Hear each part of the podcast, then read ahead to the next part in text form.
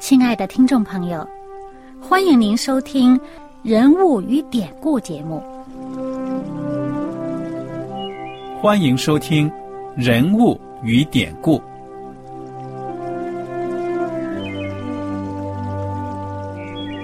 听众朋友们，当你读圣经的时候，不知道有没有过这样的想法？生活在几千年前的圣经人物，与我们这生活在二十一世纪的人有什么相关吗？那些古时候缔造了历史的伟人们，只是些令我们感叹而望尘莫及的对象吗？那些败坏了品德的小人？和有负圣托的失败者，难道只是为了让我们嗤之以鼻吗？在这个人物与典故的节目里，我和小燕将与大家一起，通过圣经中的人物和他们的事迹，看看我们能从他们的故事中得到哪些启发，以便用正确的态度来对待我们每天所面对的生活和挑战。共同奔走天国的旅程。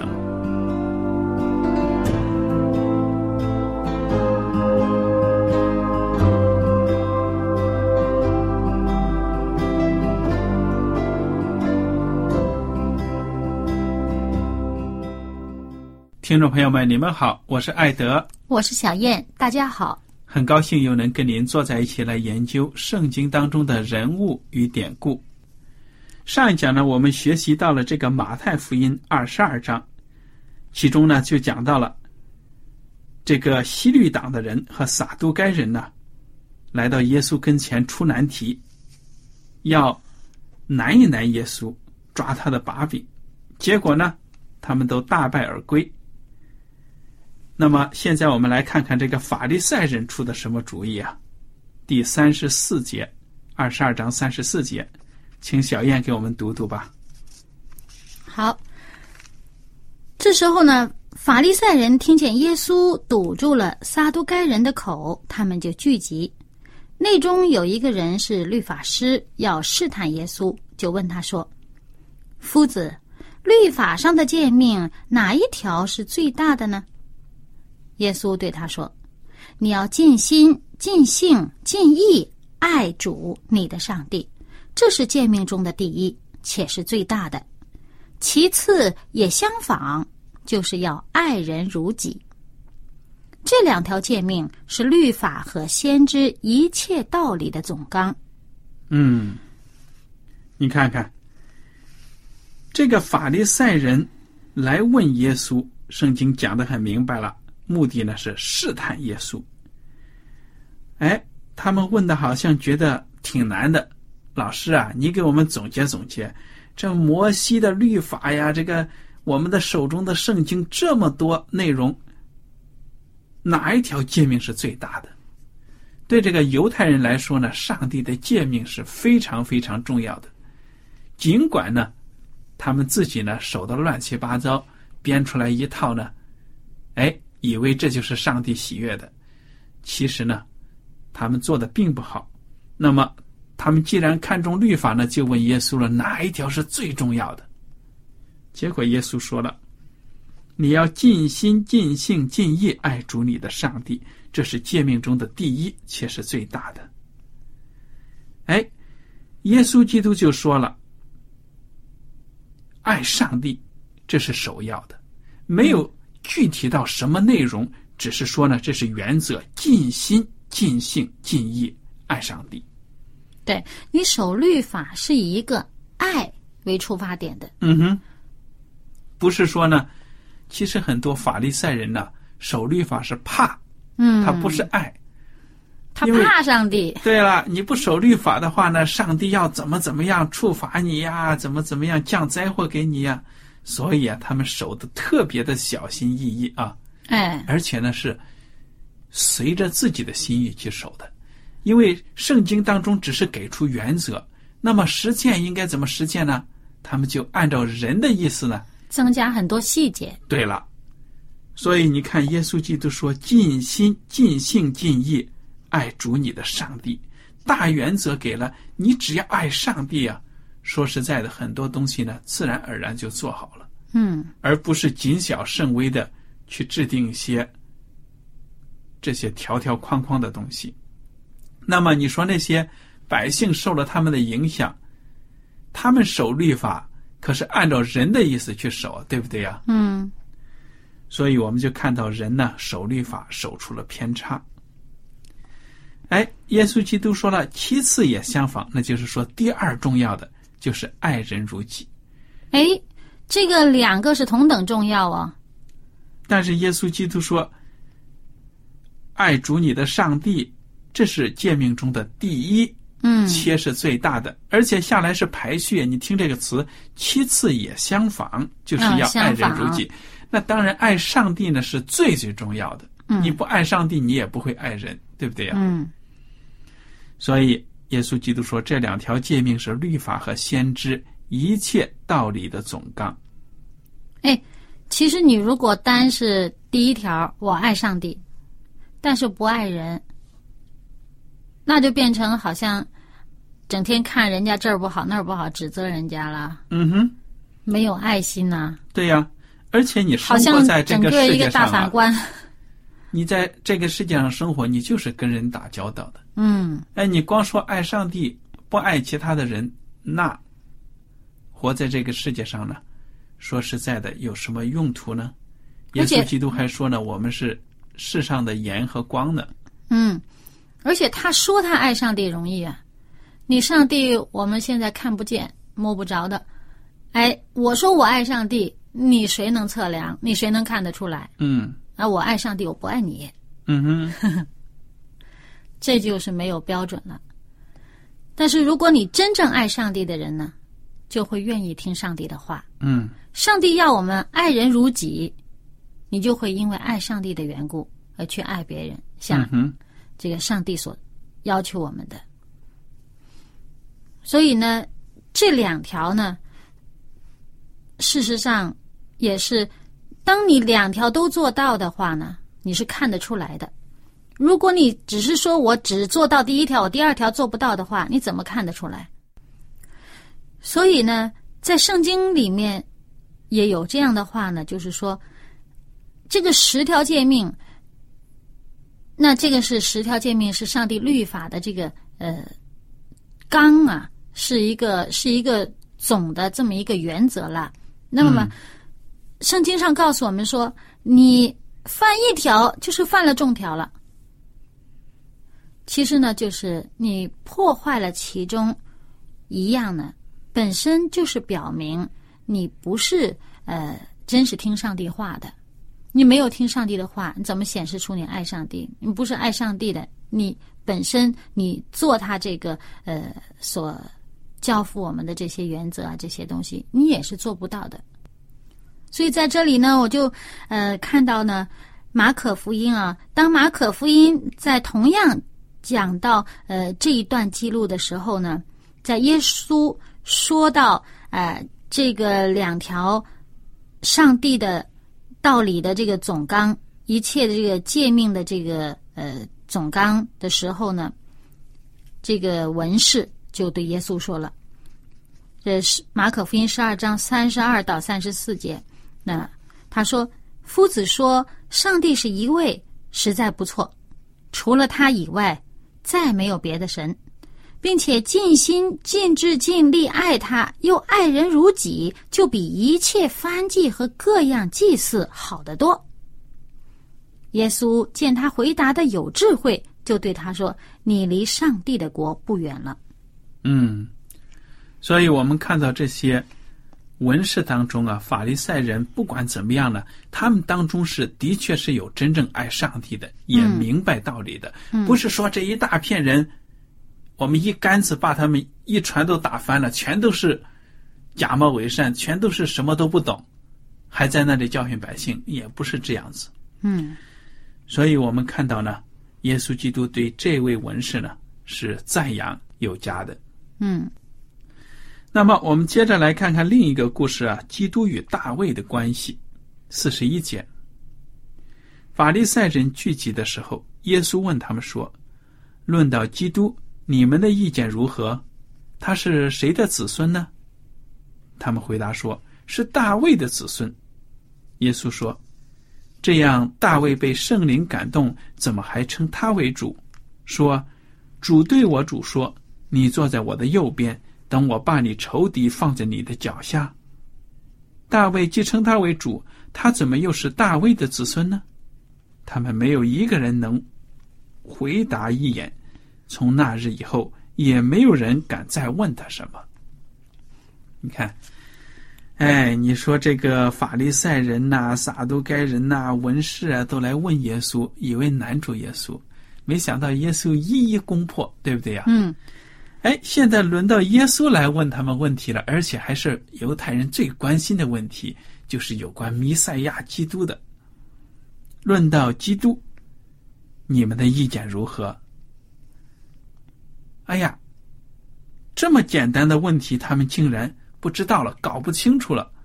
哎，对呀，你说这大卫的子孙，我们说是将来是弥赛亚，这个人一定是大卫的后裔。哎，那耶稣引用这个经文真的是很奇妙哎，就是诗篇一百一十篇第一节的经文。这个经文说：“耶和华对我主说，你坐在我的右边，等我使你仇敌做你的脚凳。”嗯。你看看，耶稣说：“既然弥赛亚要出自大卫，是大卫的子孙，那么为什么大卫要称弥赛亚是他的主呢？”哎，这这话把他们难住了。对呀，你看这一天呢，事实上是耶稣即将被钉十字架的那个逾越节之前的三天三天。你耶稣在圣殿里面教训人的时候。哎，这帮人呢，就来难为耶稣来了。嗯，而且呢，这些人呢是来自不同的阶层，他们不同的这个一伙一伙的这个派系啊，这个党派啊这样的，而且他们这些人平时都已经互相之间呢有争执、有辩论的，彼此不是很相合的这么一群人。什么西律党人呢？是呃政治方面的啦啊，那么呃什么呃萨都该人呢？这是 有钱的有势呢，比较比较看重。现在生活的这种享受啦，啊，什么这个法利赛人呐、文士啦，是比较这个呃注重这个灵性方面，但是呢又又是很教条啊，很什么，他们是教教训百姓的。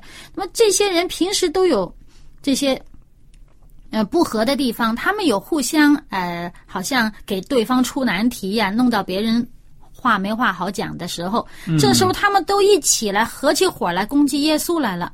他们的难题出给耶稣，他们平时去绊倒别人呐，去难住别人这些难题，现在来出给耶稣。那耶稣呢，一一的用他的智慧所回答的呢，都让他们哑口无言。嗯，那么这时候这些人没话好讲了，耶稣反过来问他们问题：你们那这些人出的什么什么呃税的问题啊，什么什么呃复活的呃什么妻子丈夫之类的什么这些问题了？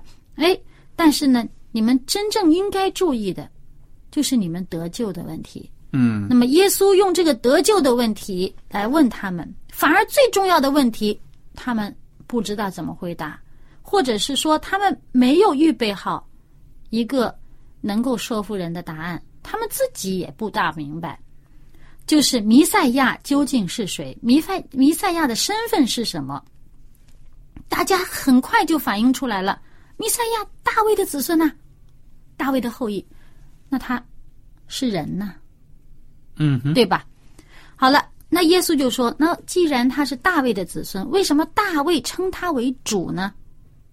而且这话是耶和华说的。”好了，那他们就来到一个局面：这位弥赛亚既是大卫的子孙。但是他又是大卫，又称他是主，那么他应该是一个什么样的身份？如果大卫称他为主，那将来啊，比如说呃，大卫复活吧，那么是这个称为大卫子孙的这一位，肯定比大卫更大，嗯，对不对？因为他是大卫的主嘛，大卫都称他为主，那这一位比大卫更大。那在他们的这种。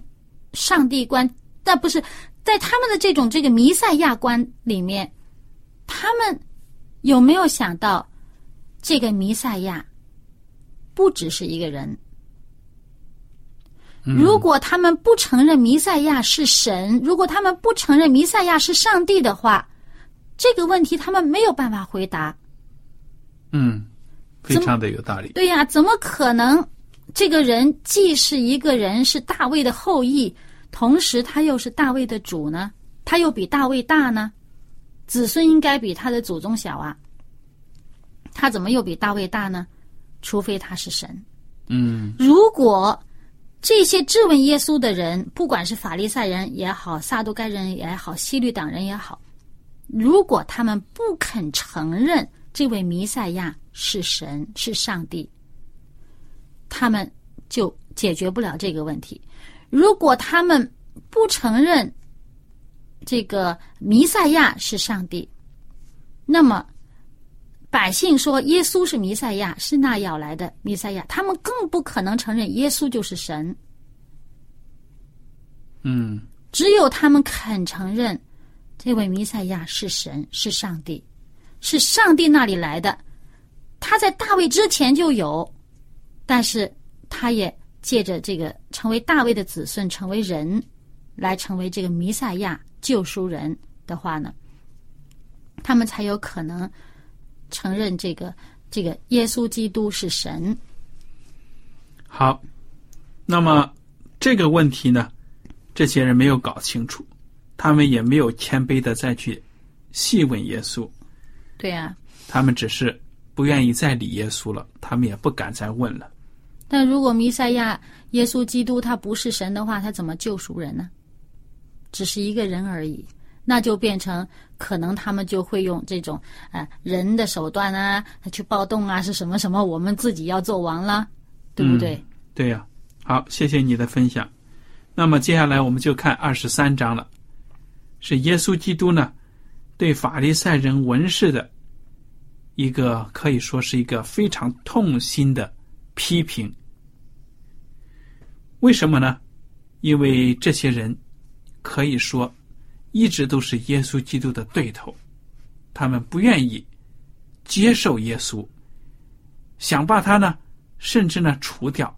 所以耶稣基督在他的使命结束这之前呢，要把这些心里的话呢讲给他们听，可以说是带着血和泪呢来控诉他们呢。但事实上呢，也是对他们的一个挽救的机会。对呀，如果他们在被耶稣这个指斥的时候，他们能够反省一下自己这个内心的处境的话，他们可能就回头愿意接受耶稣基督。嗯，好，我们来看看第二十三章第一节。那时，耶稣对众人和门徒讲论说。文士和法利赛人坐在摩西的位上，凡他们所吩咐你们的，你们都要谨守遵行，但不要效法他们的行为，因为他们能说不能行。他们把难担的重担捆起来，搁在人的肩上，但自己一个指头也不肯动。你看看，这几句话讲的就非常的一针见血，不是说文士和法利赛人讲的话没有道理。耶稣说了，他们讲的大道理呢，真的是对的，你们要听。嗯，但是呢，千万不要去看着他们的榜样呢，去学他们。为什么呢？他们说的跟做的是不一样的。嗯，两面派，说一套做一套。嗯哼。那么，耶稣基督说呢，他们把难担的重担捆起来，搁在人的肩头，自己一个指头也不肯动。你看看，教训别人很容易，对不对呀？嗯。啊，你应该怎么怎么样，怎么怎么样，大道理讲的一套又一套，自己也做不了。老百姓呢，也是凭着肉体的软弱也做不了，但是他们也得不到帮助，从这些法利赛人、文士那里得不到真正的帮助。所以这就告诉我们大家呢，作为传道人，在我们牧养的时候。我们的会众，我们的羊群，他他们在实际生活当中遇到的困难，我们怎么去帮助他们？这个非常深刻的一个问题啊。嗯，那么大道理呢，很多人都会讲，有眼睛的也能从圣经上看见，但是怎么样结合到生活当中，去指导引领自己的生活，这就不容易了。有的时候，我们真的是明明知道什么是对的，却偏偏要去做错的事情。怎么样来处理这样的情形呢？是不是人明知故犯，犯了罪，就一定表明他真的是不爱上帝或者怎么样呢？未必，未必啊。有的时候真是因为这个心理的软弱、一时之错。对了。或者说生活环境的这种逼迫啊什么的，就导致了他们做出呢错误的选择。所以有的时候呢，我们呃去辅导人呐，或者这个传道人呐，去开导人的时候啊，发现他有错的时候，你跟他讲话的时候，有的时候真的要很小心，要经过恒切的祷告，明白，因为你如果有的时候一句话说的不合适，反而把他。往这个反方向，往更糟糕的方向推一把。嗯，他已经低到跌到这个低谷里面了。嗯，你要做的是想方设法拉他一把。对，他靠着自己，他从这个坑里爬不出来。嗯，所以上帝差派你啊，去讲安慰、鼓励的话语，拉他出来。就好像我们罪人在这个世界上犯罪了。跌倒，面对的是死亡。如果不是上帝从天上亲自的伸出手来拉我们一把，我们就沉沦了。嗯。所以呢，耶稣说他来的，他不是来定罪，他这这一次来，他不是来定罪。嗯哼，他是要救人。这就是耶稣基督的恩典了。好了，我们接着来看看啊，第五节，他们。就是指的那些文士和法利赛人，他们一切所做的事都是要叫人看见，所以将佩戴的经文做宽了，衣裳的穗子做长了，喜爱筵席上的首座，会堂里的高位，又喜爱人在街市上问他安，称呼他拉比。但你们不要受拉比的称呼，因为只有一位是你们的夫子，你们都是弟兄。也不要称呼地上的人为父，因为只有一位是你们的父，就是在天上的父。也不要受师尊的称呼，因为只有一位是你们的师尊，就是基督。你们中间谁为大，谁就要做你们的用人。凡自高的必降为卑，自卑的必升为高。嗯，这里面讲到有一些是当时这犹太人的生活习俗啊。嗯哼，嗯。为了表示，呃，其实本身呢是他们生活习俗上的一些呃呃惯例呢，就是大家比如说呃祷告的时候啊，或者是平时呢会把这个经文呢戴在额头上，啊做一个小盒子，把经文放在小盒子里边戴在额头上或者戴在手臂上，那呃需要的时候呢就拿出来，这样呢祷告啊、读经啊这样什么的，哎，他呢要表示让看到的人。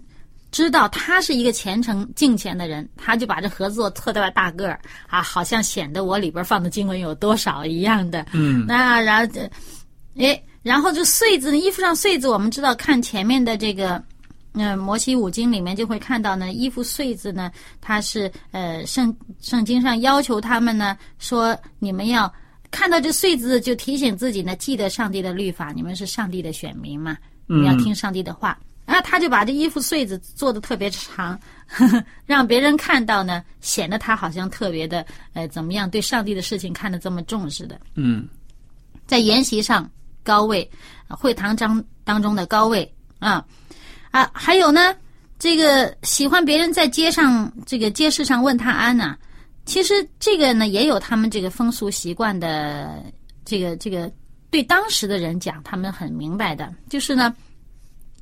这个呃，当时呢，认为在这个属灵方面啊，比自己知识更丰富，或者在比自己呢更高的人，你见到了呢，呃，要问他安，在公众场合见到了都要问他安。如果没有问安呢，就会被认为是呢对对方的极大的不敬重、不尊重。嗯哎，所以呢，这些拉比，那我显然比你知道的多。你不给我问安，那显然我就，哎，你不被你尊重，对不对？嗯哼，所以他特别喜欢，嗯，别人呢向他问安，在街市上面，在公开的地方。那么还有呢，就是，哎，他们，嗯，我们看到后面耶稣说的哈，呃，尊称他为拉比呀、或者尊称是为父，我们中国人也有啊，一日为师，终生为父啊，是不是啊？嗯但是那只是你的徒弟的父啊，不会其他的人都称他为父。那其实这个没有什么，我们觉得会很正常。为什么耶稣在这里面特别强调了一下呢？说哇，你们不要呃这样的称呼他，称呼人为父，你们只有一位父在天上的父，怎么不能称呼人为父？我自己的父亲难道不是我的父吗？其实耶稣这个话是针对当时的那种风俗呢，是他们把那些属灵的教师啊，有时候是这是给他的这个呃尊崇啊，过于的尊崇，嗯。到了一个呃太过分的一个地步了。嗯。呃，就好像哇，这个是属灵的领袖，哇，这个这个是法利赛人，这个是老师的师傅，哇，现在也有这个呃古代文献的记载嘛，一些很著名的一些师傅啊，受人的尊崇啊，这样的。嗯，这是大师，嗯，这种师尊呢、这个地方讲的师尊，见到没？